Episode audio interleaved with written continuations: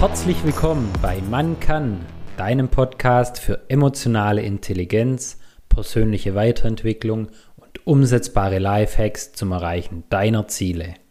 Weiter geht es mit dem zweiten Teil des Interviews mit Jonathan Gauger und was ein erfüllender Job alles bewirken kann und vor allem, wie wir es schaffen, dorthin zu kommen.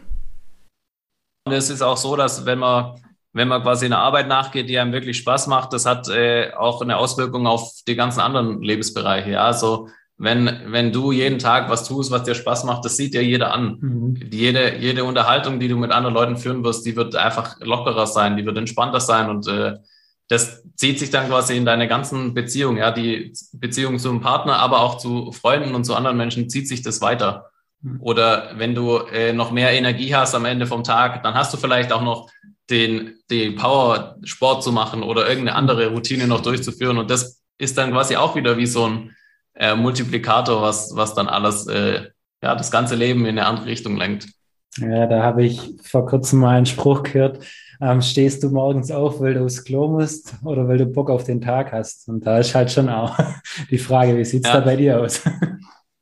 Klar. Also man braucht natürlich da jetzt auch keine Märchengeschichte erzählen, dass immer alles einfach und alles easy ist. Das ist nicht mein Ziel. Ja, ich bin auch niemand, der jetzt irgendwie äh, das so verkauft, als äh, verdien dein schnelles Geld. Ja, schnelles Geld ist äh, nicht der, der Fokus bei mir. Ähm, und natürlich gibt's immer schwierige Tage. Aber wie ich schon vorhin gemeint habe, da gibt's halt dann wirklich einen anderen Antrieb, der einen da wieder rausbringt, weil man weiß, wofür man das eigentlich macht. Und das gibt einem viel mehr Kraft, wie wenn man beispielsweise jeden Tag nur in langweiligen Meetings sitzt und gar nicht weiß, wofür man das eigentlich macht. Mhm. Hast du dann vielleicht schon ein paar Tipps? Also du hast ja selber schon beschrieben, dass vielen extrem schwer fällt, ich sag mal, grundsätzlich eine Veränderung. Du hast jetzt gerade beruflich einige Veränderungen schon hinter dir, vom Mercedes weg ja. oder auch ein eigenes Startup wieder zu verlassen. Hast du da irgendwie Tipps, wie man das ja, einfacher entscheiden kann oder wirklich sich den Weg zutrauen kann? Ja, auf jeden Fall. Also was ich ganz oft in den Gesprächen merke, ist, äh, dass Coaches sich sehr, sehr viele Gedanken machen, was ist, wenn ich meinen sicheren Job verlasse. Mhm. Also quasi so dieser Gedanke da ist, wenn ich jetzt, ich nehme jetzt mal Mercedes als Beispiel, wenn ich jetzt bei Mercedes kündige und mein eigenes Business funktioniert nicht, dann ist quasi alles kaputt, ja, dann bin ich nichts mehr wert und mhm. äh, dann habe ich keine Chance mehr auf dem Arbeitsmarkt. Und da gebe ich immer gerne so ein bisschen die Übung mit, sich einfach mal wirklich zu überlegen, auch relativ analytisch quasi vielleicht sogar eine Liste zu machen, was ist denn das Schlimmste, was wirklich passieren könnte. Mhm. Und ähm, bei, so einer, bei so einer Gründung, ja, wenn es jetzt nicht, bei mir sind es meistens Online-Businesses, die daraus entstehen. Mhm. Wenn es jetzt quasi nichts ist, wo du ein mega großes Invest vorneweg hast, ja, also für eine Million Maschinen kaufen musst, dann ist eigentlich meistens das Schlimmste, was passieren kann, dass du eben wieder anfängst zu arbeiten in einem Angestelltenverhältnis, ja. Und ähm, ich habe auch schon mit einigen äh, Unternehmen quasi beratend zusammengearbeitet und kein Mittelständler oder auch kein Konzern wird dir sagen, wenn du Startup-Erfahrung gesammelt hast und als Selbstständiger gearbeitet hast, bist du weniger auf dem Arbeitsmarkt wert, ja, sondern jeder ist froh, wenn du mal so ein bisschen die andere Luft geschnuppert hast und wenn die Leute wissen, hey, da ist jemand, der hat, der oder die hat Bock, was zu machen und äh, diesen eigenen Antrieb. Das ist ja total geschätzt und dadurch steigerst du sogar eigentlich deinen, deinen Marktwert. Und deswegen kann man relativ schnell diesen Zweifel wieder nehmen. Und auch, äh, was ich auch nur empfehlen kann, nicht das ganze Thema im, im Kopf sich zusammenbauen. Ja? Also da, da kommt man total schnell in eine Überforderung. Und ähm, das führt dann eigentlich nur dazu, dass man gar nichts macht am Ende des Tages, sondern ähm, dieses, dieses große Thema Selbstständigkeit das lässt sich sehr, sehr gut in kleinere Schritte zusammenbrechen. Und ähm, es ist viel, viel wichtiger, einfach mal anzufangen, wie das am Anfang schon alles klar ist. Weil wenn man sich anschaut, die größten Startups, die es aktuell gibt, die wenigsten arbeiten jetzt noch an dem Thema, was sie damals quasi als Grundidee hatten, sondern du entwickelst dich auf dem Weg äh, in die richtige Richtung, du lernst dazu, du passt es wieder an. Und deswegen kann ich da nur mitgeben, ähm, schnell kleine Erfolge für sich zu feiern, ja, also wirklich diese, diese großen Schritte runterzubrechen und einfach mal anfangen, ist immer leicht gesagt, aber ähm, auch da gibt es verschiedene Möglichkeiten, wie man da vorgehen kann. Mhm. Ja, da habe ich vor kurzem eine interessante Statistik auch gelesen. Ich glaube, der durchschnittliche Start-up-Gründer ist um die 40 sogar. Da war ich mega geschockt, weil ich gedacht hätte, ja, die meisten sind eher Mitte 20, so typisch aus dem Studium raus, aber stimmt wohl nicht. Ganz viele haben dann halt Erfahrung und das hilft ja auch. Also ist nie zu spät, glaube ich.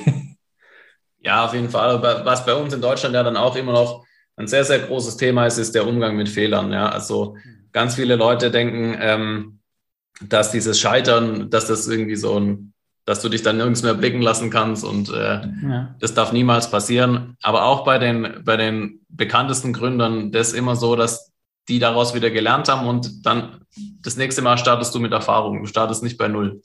Und äh, da gibt es auch im Startup-Umfeld so eine Quote, dass es nur ein Fail ist, wenn du nichts daraus gelernt hast und aufhörst. Aber wenn du weitermachst und was daraus gelernt hast, dann geht es eben weiter und dann, dann kommt der nächste Schritt das ist echt schade bei uns in Deutschland, dass da so viele Leute auch aus ihrem Umfeld dann extrem viel Druck verspüren. Ja, also als ich damals zum Beispiel bei Mercedes gekündigt habe, haben auch ganz viele gesagt, hey, wie kannst du das machen und äh, bist du dir sicher und was wäre, wenn? Aber ich bin mir ziemlich sicher, dass äh, wenn ich in drei Jahren entscheiden sollte, dass ich äh, mich wieder anstellen lassen will, dass der Daimler dann immer noch da wäre.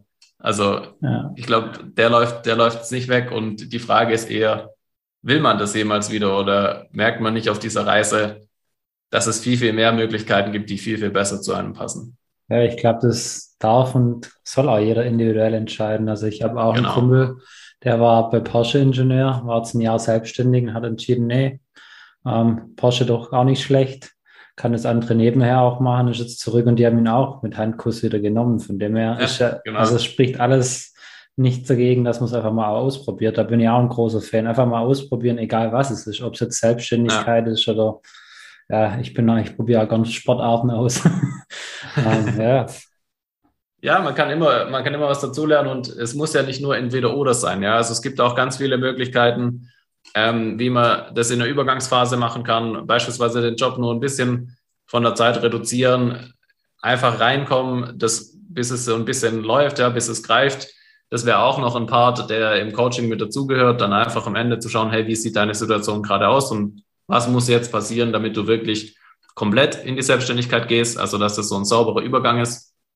Und äh, da gibt's da gibt's extrem viele Möglichkeiten. Ja, also es muss ja nicht immer, heute kündige ich, morgen bin ich selbstständig. Da gibt's mhm. einen großen Bereich dazwischen. Ja, das glaube ich auch. Du hast jetzt vorhin ein paar Mal davon gesprochen, man soll einfach mal loslegen, ins, ins Tun kommen. Ja. Wie motivierst du dich da einfach die Dinge durchzuziehen? Gibt es da irgendwas, was dich echt ja, dran glauben lässt, dass du jetzt da weitermachst und immer handelst? Ja, ich glaube, ich habe da auch äh, sehr, sehr viele Sachen gelernt über die Zeit. Also zum einen ähm, bin ich selber auch in, in Coachings oder in, in Mentorings, wo ich einfach ähm, Leute habe, die schon weiter sind, die das schon erreicht haben, was ich machen möchte, von denen ich dann quasi ähm, dazu lernen darf. Und das würde ich auch jedem empfehlen, dass es einfach sehr, sehr wichtig ist, mhm. da auch ähm, ja, gleichzeitig auch mit anderen Leuten einfach in den Austausch zu gehen, auch wenn die beispielsweise was anderes machen, aber die gleiche Reise gerade verfolgen. Hm. Das ist trotzdem immer sehr, sehr hilfreich. Wenn jetzt beispielsweise jemand anderes auch ein Online-Business gründet, so wie du, dann habt ihr, egal ob die Themen ähnlich sind, auf jeden Fall eine gewisse Überschneidung. Und ähm, je nachdem auch, wie das private Umfeld zu der Sache steht, ist es einfach wichtig, dann auch Leute dabei zu haben, die einen supporten, das gibt einem selber immer wieder Energie, ja auch auf Events zu gehen, egal ob online oder vor Ort, wo Gleichgesinnte sind. Das gibt einem immer wieder so einen Push. Ja. Und ähm, ja, dann, dann natürlich wieder dieses Thema, was ist das große Ziel dahinter, ja? Hm. Und dieses Ziel dann auch so, so für sich zu planen und so für sich runterzubrechen, dass es einen nicht jeden Tag, wenn man den Laptop anmacht, überfordert, sondern dass man kleine, auch gut erreichbare Ziele hat ähm, und Schritt für Schritt vorankommt. Hm. Ja. Wie würdest du jetzt deine Mission definieren, wo du verfolgst? Hast du da für dich vielleicht eine Definition? Ja, also die, ich würde sogar die Vision nennen von, von Hey Ho. Mhm. Ähm, da habe ich wirklich mir zum Ziel gesetzt, dass ich bis 2035 ähm, 15.000 Unternehmen, also Menschen dabei geholfen habe, ein Unternehmen zu starten mhm. und die in Kombination mit dieser Reichweite, die dadurch entstanden ist, Millionen Menschen erreichen und dementsprechend natürlich Tausende Kinder auch ermöglicht haben, einen besseren Start ins, ins eigene Leben zu haben. Und äh, wo das auch alles hingehen kann, ja, auf diesem Weg dahin. Also wenn, wenn wirklich das passiert, dann gibt es noch so viele Möglichkeiten, ähm, was dann zusätzlich noch dazu kommt, die mir heute noch gar nicht bekannt sind. Und es ist auch eine sehr, sehr schöne Erkenntnis aus, ähm, aus dem Startup-Sein oder, oder aus der Gründerzeit. Es kommen immer neue Möglichkeiten um die Ecke, wenn man gerade nicht dran denkt. Und ja, das hört nie auf. Sehr geil. Mhm. Habe ich so ein bisschen eine von meinen Lieblingsfragen. Gibt es irgendwas, woran du selber glaubst, wo andere Menschen denken, das ist verrückt oder das kann doch gar nicht sein?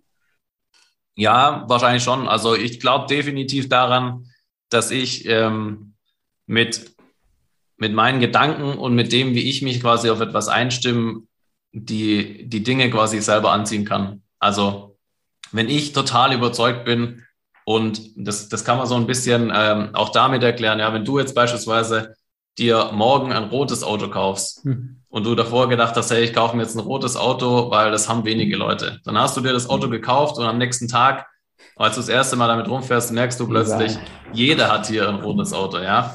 Und so ist es halt auch, wenn du dich, wenn du dich wirklich, ich sage jetzt mal, konditionierst und regelmäßig darauf einstimmst, was dein Ziel ist, dann wirst du dieses, dieses Ziel und das, was du dafür brauchst, das zu erreichen, wirst du irgendwie anziehen. Oder es wird dir auffallen und es wird in deinen Fokus geraten. Und da glaube ich auf jeden Fall dran, dass das möglich ist und habe ich auch schon oft erlebt, dass das, ja, dass es so eintritt. Mhm. Da gibt mir wahrscheinlich nicht jeder recht. Ja, denke ich auch, aber ich glaube da auch dran, muss ich ehrlicherweise sagen. ähm, ja, dann nochmal eine weitere Frage. Ich selber, seit eineinhalb Jahren habe ich eine starke Morgenroutine entwickelt. Gibt es bei dir auch irgendwelche Routinen in deinem Leben, wo dir helfen? Weil ich persönlich finde, das ist ein extrem mächtiges Tool, Rituale und Gewohnheiten aufzubauen. Ja, auf jeden Fall. Also ich sehe das genauso. Alles, was man irgendwie ähm, zu so einer Routine oder zu einem Ritual machen kann, läuft irgendwann ohne großen Energieaufwand ab. Und allein deswegen äh, finde ich es schon mega gut.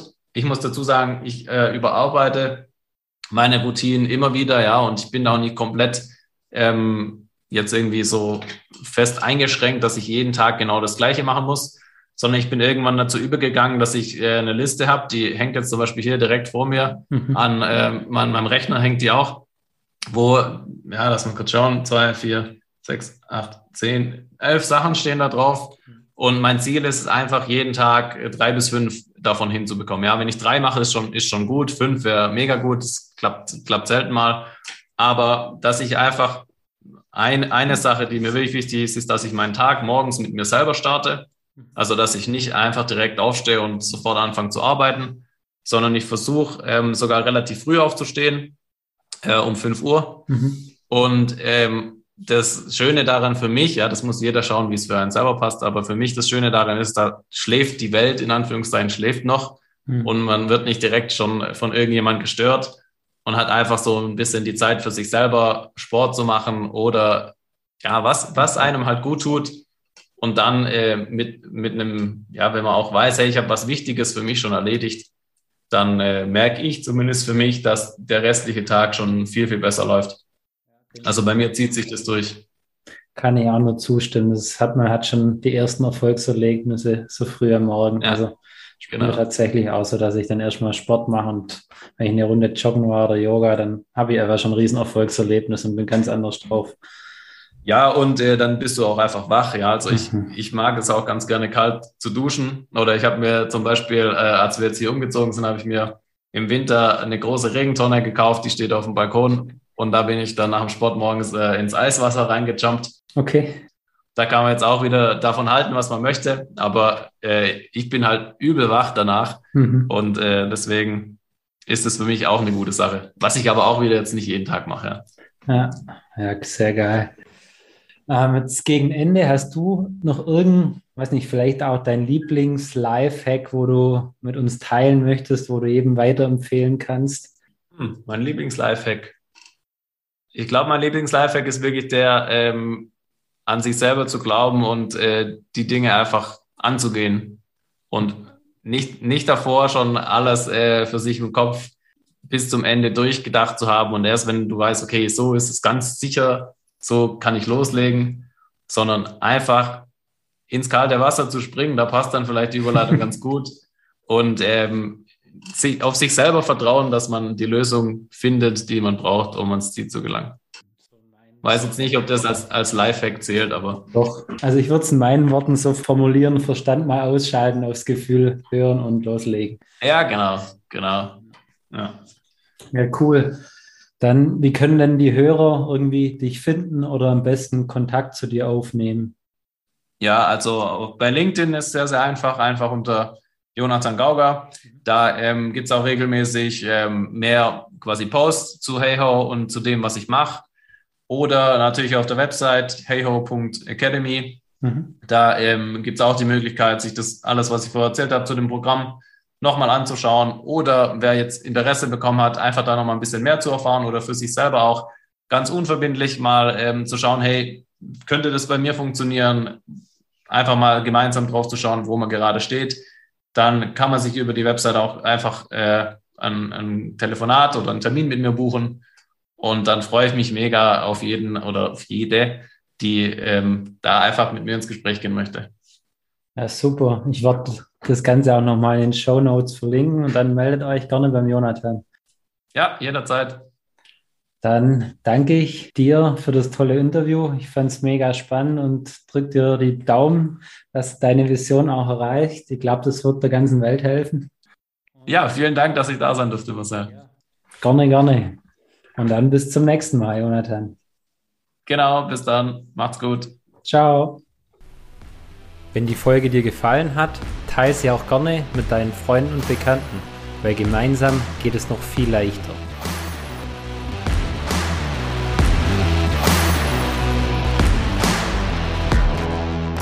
Werde zum Macher und Regisseur deines Lebens.